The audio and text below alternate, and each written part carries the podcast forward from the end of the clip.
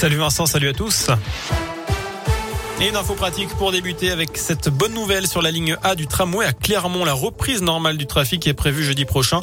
Je vous rappelle qu'un accident est survenu le 1er septembre dernier près de la station Campus. Une rame avait traversé la voie opposée pour s'encastrer dans un poteau métallique.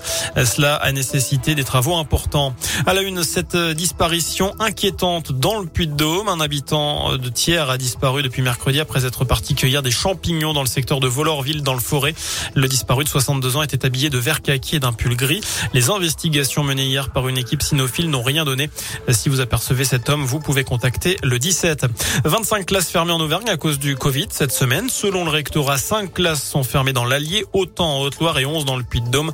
82 élèves ont été testés positifs. Une bonne nouvelle pour l'emploi dans le département. Le groupe Florus, spécialisé dans la maroquinerie de luxe, va créer des ateliers de confection sur le site de l'entreprise Ardésie à Ognin. C'est dans le sud du département du Puy-de-Dôme. Plusieurs centaines d'emplois vont être créés dans les deux ans à venir. On passe au sport du foot avec la prolongation de contrat de Mohamed Bayo au Clermont Foot. Un an de plus pour le buteur auvergnat jusqu'en juin 2024. Nouvelle officielle depuis ce matin. Une bonne nouvelle hein, évidemment pour euh, les fans auvergnats à deux jours du déplacement du Clermont Foot à Lorient en championnat.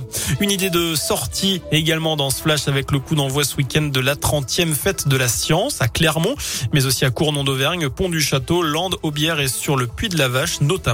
La spécialiste météo de France 2, Chloé Nabédian, sera au sommet du Puy-de-Dôme demain. C'est la marraine nationale de cet événement.